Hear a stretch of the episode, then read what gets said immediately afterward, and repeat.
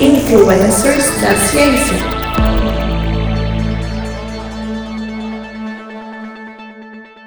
Olá, queridas e queridos ouvintes! Estamos começando mais um episódio do podcast Intervalo de Confiança, uma distribuição uniforme de pensamento crítico. E hoje nós temos um episódio muito especial do Influencer da Ciência, que comemora 150 anos de morte do cientista que está aí no nosso título, que a gente já vai falar daqui a pouquinho. E antes de começar, eu sou a Kézia Nogueira, para quem não me conhece, faz um tempinho que eu não venho.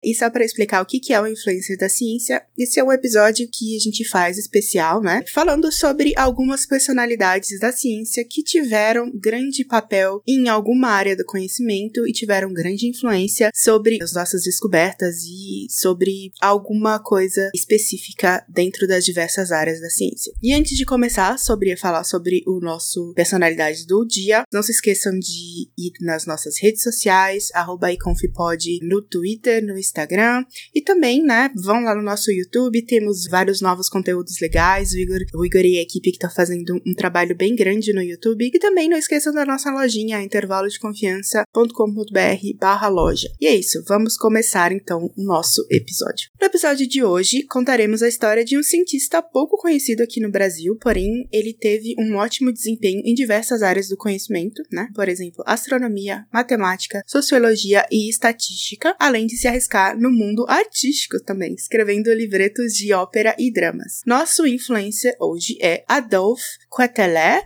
e sim, a pronúncia é assim em francês. Eu tive que pesquisar para ter certeza que eu estava pronunciando corretamente.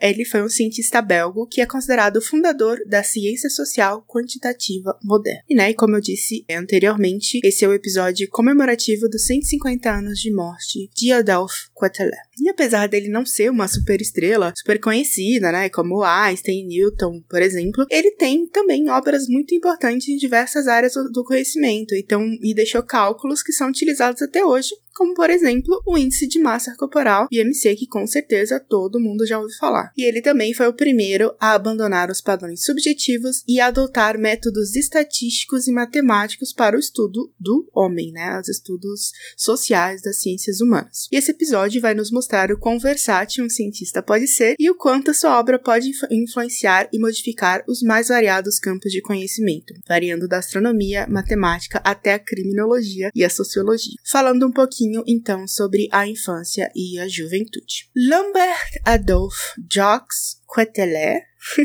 nasceu em 22 de fevereiro de 1796 em Ghent, na Bélgica. Essa pronúncia eu não pesquisei, perdão se eu estiver falando errado. Seu pai era François Augustin Jacques Henri Quetelet e sua mãe, François Henan Françoise van der Velde. Eles se conheceram na cidade de Ghent, onde o pai de Adolf se estabeleceu após alguns anos viajando como secretário de um nobre escocês. O casal, segundo registros genealógicos, teve nove filhos, dos quais apenas três chegaram à idade adulta, o que infelizmente era algo muito comum nessa época, mesmo para pessoas de certa posição social, como era o caso aqui do casal, né? Então, infelizmente, quando Adolf tinha apenas 7 anos, em 1803, o seu pai faleceu. Mais tarde, sua mãe casou novamente, né? Desse novo casamento nasceu uma filha. E com a ausência do pai, o Adolf teve logo, logo que sair cedo de casa, né? E trabalhar para ajudar no sustento da família. E quando ele foi frequentar o liceu de Rennes, Adolf demonstrou interesse pela literatura. Porém, também demonstrou um matemático muito talentoso. Por conta disso, aos 17 anos, ele dava aulas de matemática em uma escola em Oudenaarde, Gente, sinceramente, me perdoe, mas o meu francês não tá muito no dia aqui, então é, me perdoe se eu estiver falando as pronúncias das cidades, principalmente incorretamente. Então, voltando aqui. 17 anos, ele dava aula de matemática em uma escola em Oudenade, até que em 1815, quando ele tinha 19 anos, ele foi nomeado professor de matemática no colégio da cidade dele, de Grant.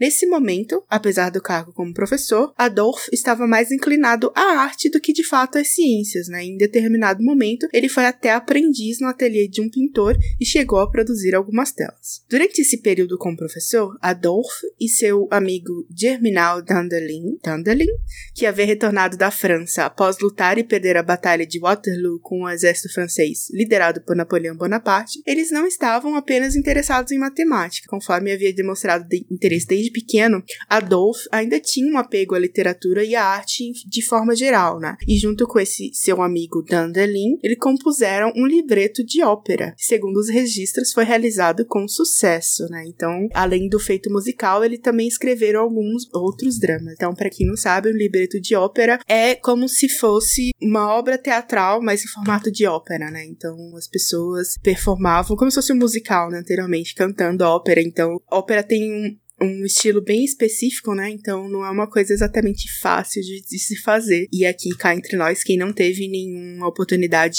de visitar uma ópera ou de ver alguma obra, vale a pena, viu? É bem, é bem interessante e é bem legal. é bem diferente. e aí, continuando aqui a história do Adolfo, ainda enquanto professor de matemática no colégio de Goethe, ele mudou de ideia mais um pouquinho, né? Então ele interrompeu essa parte de interesse pelas artes ao se entusiasmar pela matemática e também pela astronomia, por um professor, né, na recém-criada universidade da mesma cidade, Goethe. O professor chamava Jean Guillaume Garmier, e esse professor incentivou ele a realizar estudos mais profundos, né, percebendo o potencial do Adolphe Quetelet nessa época, né. Depois disso, vamos falar um pouquinho sobre a vida conjugal, né, então, o casamento e os filhos dele. Os registros que a gente tem sobre a vida do Quetelet são mais escassos, né, e quase todas as biografias que a gente tem, o foco é muito mais nas obras obras acadêmicas e seus feitos como cientista. Os registros que a gente tem foi que ele casou em 20 de setembro de 1824 em Bruxelas com Cécile Virginie Courtet, uma música, né, uma musicista muito talentosa, que era filha de um médico respeitado na região de Bruxelas. Ainda segundo os registros, eles tiveram dois filhos, Ernest Quetelet, que nasceu em 1925, e a Marie Isor Quetelet, que nasceu em 1926. Então, um ano aí de diferença entre os dois. O Ernest, o filho mais velho, posteriormente também ele vai se tornar um importante astrônomo que, né, que virá suceder o pai como diretor do Observatório de Bruxelas. Então, a ciência corria na família, assim como a música, né, com a mãe musicista. E há relatos de que o casal recebia os amigos regularmente ao fim de semana para jantares e festas em sua casa e os animavam com muita música, onde Coetelé, que também era uma música razoável, né, acompanhava sua habilidosa esposa. Quetelé era descrito como modesto e generoso, respeitoso, calmo, atencioso e um conversador atraente. Ele mantinha amigos por onde quer que fosse, graças a seu excelente tato e entusiasmo. Era um homem de muitos interesses intelectuais, com uma prodigiosa capacidade de trabalho. Era sempre animado e genial, cheio de humor e risos. Voltando a falar da vida acadêmica, né, e vida profissional dele, em 1817, quando ele ainda era professor de matemática lá no colégio de Goethe, o rei da Holanda e grão-duque de Luxemburgo, Guilherme I, fundou a universidade, né, a Universidade Estadual de Goethe, que foi inaugurada em outubro de 1817. E aí, dois anos depois da inauguração dessa universidade, 1819, o Goethe recebeu seu primeiro título de doutorado após apresentar uma tese sobre a teoria das seções cônicas, onde apresentou a descoberta de uma nova curva chamada La Foucault. A tese foi a primeira a ser apresentada na universidade e foi amplamente difundida e aclamada por ser considerada uma contribuição original à geometria analítica. Depois que ele recebeu o título, Quetelet foi nomeado para a cadeira elementar de matemática no Ateneu, né, que é um tipo de colégio também, em Bruxelas aos 23 anos. Então, ele saiu da cidade que ele estava e foi para Bruxelas. E em fevereiro de 1820, no próximo ano, né, menos um ano depois do doutorado, ele já foi eleito para a Academia Real de Ciências da Bélgica, né, que é uma coisa muito importante para um cientista, onde, segundo os registros, ajudou a revitalizar a academia. Aí, três anos depois, em dezembro de 1823, ele foi para Paris estudar astronomia, onde aprendeu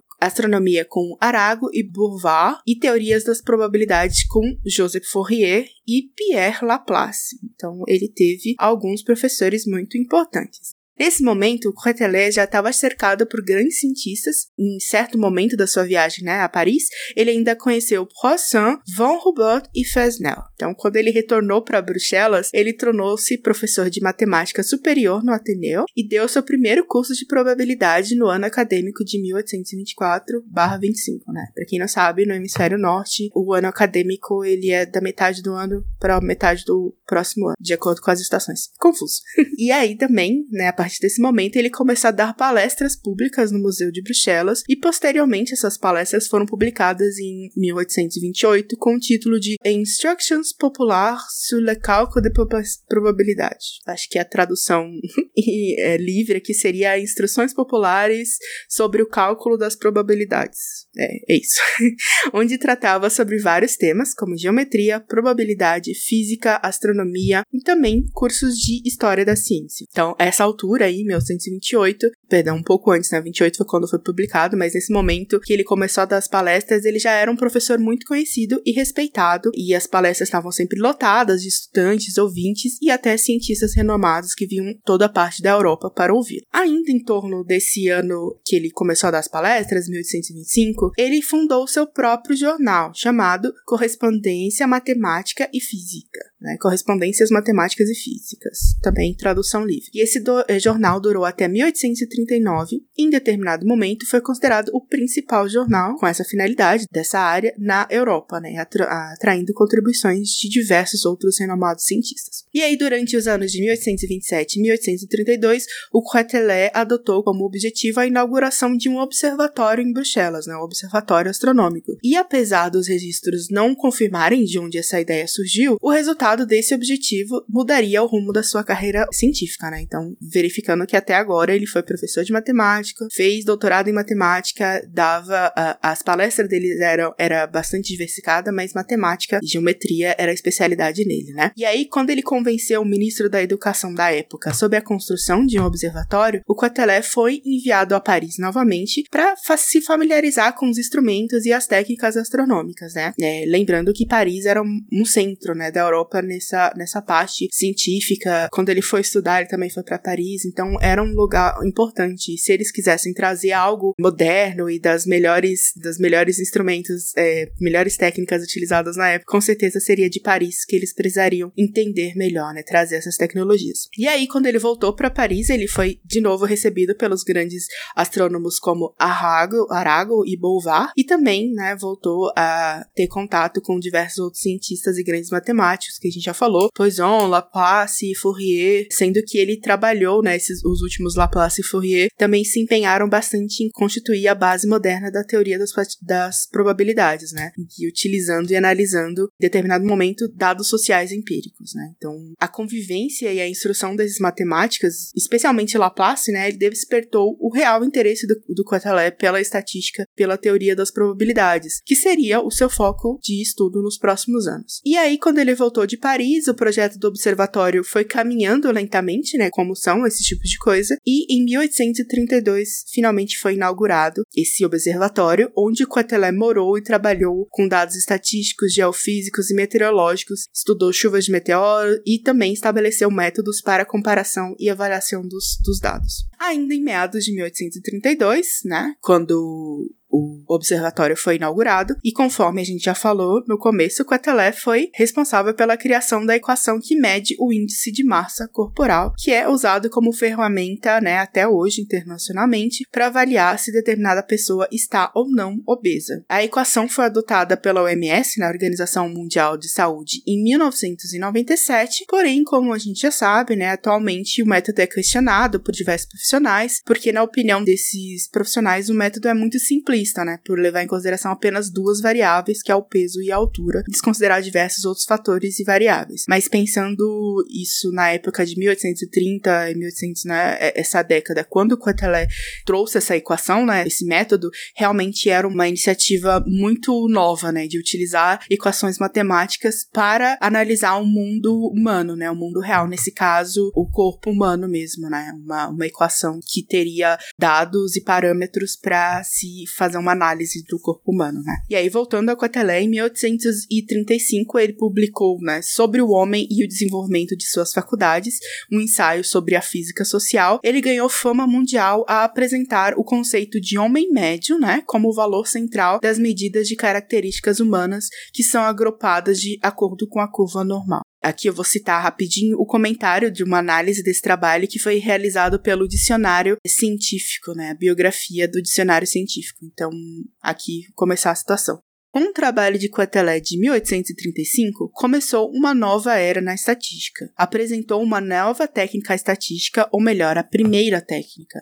O material foi cuidadosamente elaborado, organizado de acordo com certos princípios pré-estabelecidos e tornado comparável. Não havia muitos números estatísticos no livro, mas cada número relatado fazia sentido. Para cada número, Quetelet tentou encontrar as influências determinantes, suas causas naturais e as perturbações causadas pelo homem. O trabalho descreveu o homem médio como um fenômeno estático e dinâmico. Então, só lembrando que até esse momento a matemática era utilizada nas ciências naturais, né? Então, você poderia utilizar a matemática como uma linguagem, como ferramenta para descrever o mundo, para descrever os astros, para descrever tudo do mundo natural, mas não o homem, né? não as relações humanas, não o homem como o centro da análise, né? Então, esse trabalho foi um pioneiro nesse sentido, de utilizar estatística e dados estatísticos e equações matemáticas matemáticas para analisar também o, o, homem, levando em consideração que o fenômeno humano, tanto social como quanto físico mesmo, por exemplo,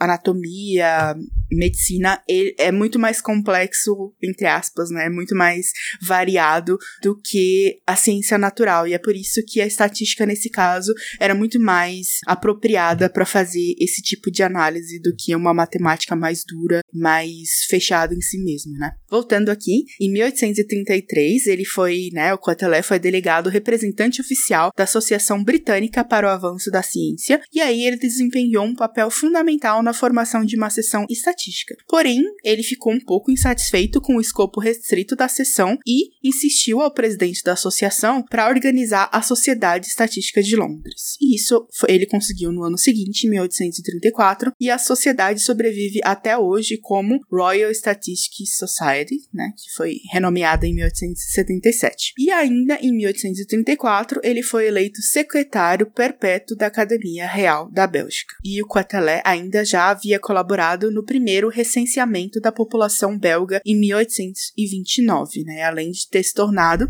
mais para frente, em 1840, o primeiro presidente da Comissão Central de Estatística, onde organizou a primeira conferência de estatística em Bruxelas, depois, mais tarde, em 1853. Então, é importante notar, né, até agora, de que o trabalho que ele fez não ficou só apenas no âmbito da academia. Ele, né, ele realmente publicou coisas, era professor, mas dá para perceber que ele tinha um certo ativismo, porque essas sociedades, né, sociedades, as academias, era onde se havia as discussões de como como realmente isso era implementado no, nas coisas. Então, por exemplo, o recenseamento da população vinha dessas academias e dessas instituições oficiais. Então, o fato dele se interessar e lutar para não só para participar e criar essas sociedades, mas, por exemplo, o observatório também como um polo de estudos e de coisa trouxe muita mudança, mais do que apenas falar na universidade ou apenas publicar entre os círculos mais fechados da academia. Então, é interessante notar o quanto ele trouxe a estatística para a sociedade mesmo, né, nesse sentido. E continuando aqui, posteriormente, Quetelet também reuniu dados sobre a criminalidade e delinquência, agrupando-os de acordo com sexo, idade, escolaridade e o tipo de delito, introduzindo a ideia de predisposição ao crime, onde foi o criador estatística científica centrada em três princípios. Só lembrando aqui também, né, entre parênteses, 1832, primeira vez que se utiliza a estatística e a matemática para esse tipo de problema. Então, obviamente, a gente vai ter alguns problemas de não levar em conta todos os fatores e também eles não têm toda a informação que a gente tem hoje. Então, algumas coisas vão parecer um pouco estranhas pra gente com a nossa visão agora do século XXI, mas, né, vamos voltar aqui ao pioneirismo do Quetelet. Então, a estatística científica que ele fundou, né, que ajudou a fundar, foi centrada em três princípios. O primeiro princípio era: o delito é um fenômeno social que se pode medir e determinar estatisticamente. Segundo princípio, os delitos são cometidos invariavelmente, com absoluta regularidade e precisão, ano após ano. O terceiro princípio da estatística científica era: os fatores que intervêm como causas da atividade criminosa são variados, como por exemplo o clima, a, a pobreza, a miséria, o analfabetismo, etc. Então, esses eram os princípios da estatística científica que o Quetelet fundou. E ele também estabeleceu as chamadas leis térmicas de Quetelet, procurando demonstrar que no inverno se praticam mais crimes contra a propriedade e no verão são cometidos mais crimes crimes contra a pessoa. E na primavera acontecem mais crimes contra o, os costumes. Isso aqui é muito interessante, porque é, um, é, é, a análise dos dados que ele tinha, né, na, na época, e, e, e tirar essas conclusões parece, acho que, é, pensando aqui como uma historiadora aqui, que eu finjo que sou às vezes, acho que seria muito interessante pensar como ele chegou a essas, essas leis, né, e é aqui também pensando como, por que que a gente não tem tantas leis assim, ainda mais leis baseadas baseado em matemática quando a gente fala de ciências humanas e ciências sociais, porque né, as variáveis são muito maiores que isso. Mas é interessante, as leis térmicas de Quetelet, só resumindo, era inverno se praticam mais crimes contra a propriedade, verão mais crimes contra a pessoa e primavera mais crimes contra os costumes. pois é. E aí, né, em 1855, infelizmente, Quetelet sofre um derrame que, embora tenha se recuperado fisicamente, a sua capacidade mental nunca mais foi a mesma e a sua memória ficou prejudicada. Além disso, ele desenvolveu apoplexia, que é um tipo de acidente vascular cerebral que comprometeu suas atividades científicas. Em 1858, a sua esposa, né, a musicista, faleceu aos 56 anos em Bruxelas, então bem nova também. E aí, sobre os últimos dias do Adolf, ele morreu alguns anos depois, em 1874, com 77 anos, também em Bruxelas. E ele foi sepultado no cemitério de Bruxelas-Every, no túmulo de número 598 junto com a sua esposa. No seu funeral, a seguinte frase foi proferida: Como homem de ciência, era admirado. Nos assuntos políticos, ele era respeitado. Na vida privada, ele era amado. E aí, em 1880, seis anos após a sua morte, né, o governo belga erigeu uma estátua a Adolphe Quetelet em Bruxelas, homenageando assim o estatístico que teve uma visão clara da existência das leis sociais que se impõem às vontades individuais. Então, só aqui um resuminho das principais obras que ele teve é, nesse período da sua vida foram em 1835, Sobre o Homem e o Desenvolvimento das Faculdades Humanas, ensaio sobre a física social. Próxima obra é, em 1871, A Antropometria. Depois, algumas outras pesquisas, né? Em 1827, ele fez uma pesquisa sobre população, nascimentos, mortes, prisões, depósitos de mendicância e etc. no Reino dos Países Baixos. Para quem não sabe, os Países Baixos ficam né, na região da Holanda. E depois, um outro estudo que ele fez foi em 1829, foi pesquisa estatística sobre o Reino dos Países Baixos e são as principais obras do Adolf Quetelet. Então, para concluir nosso episódio hoje, a gente teve o prazer de conhecer um pouco mais sobre a história dos cientistas mais versáteis que já existiram, né? Ele deveria ser incrível sentar e conversar com ele numa mesa de bar, entender como a cabeça dele funcionava, né? Com tantas referências de arte, música, criminologia, astronomia. Deveria ser uma pessoa bem interessante pra gente se ter aí numa roda de amigos, né? Espero que vocês tenham gostado desse episódio. Nos sigam a gente nas redes sociais, escutem, compartilhem com os amigos para que mais pessoas tenham acesso à história de mais um gênio que revolucionou diversos ramos da ciência, principalmente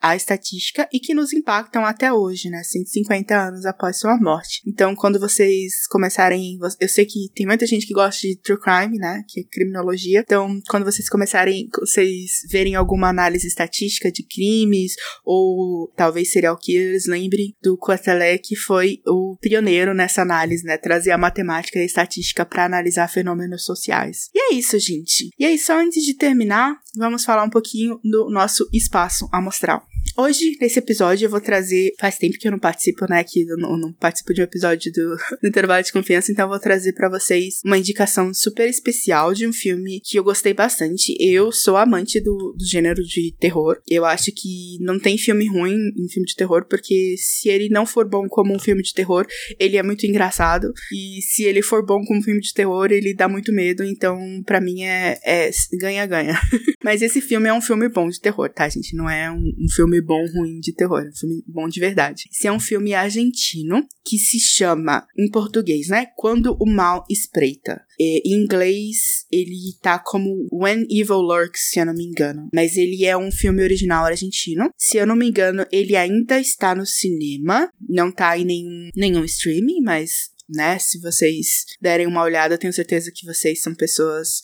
tem, né, sabem se virar bastante aí no mundo da internet. Não que eu esteja dizendo nada, mas é isso. e é um filme muito bom, acho que vale a pena. Quem gosta de, de terror, quem gosta de gore, tem um pouco de gore, mas não é o, o ponto do filme. Eu acho que é um filme muito bom e trouxe uma, uma renovada, assim, no gênero que tava um, um pouco repetitivo, assim, sabe? Só de ser, de ser, não ser um filme do circuito mainstream, né, o americano, ou talvez em inglês, né, algum filme europeu, acho que já, já diz bastante sobre ele. Então fica aqui minha indicação. É isso, gente. Muito obrigada por terem acompanhado até agora. Espero que vocês tenham gostado desse episódio. Ficamos à disposição nas nossas redes sociais e até mais. Tchau, tchau!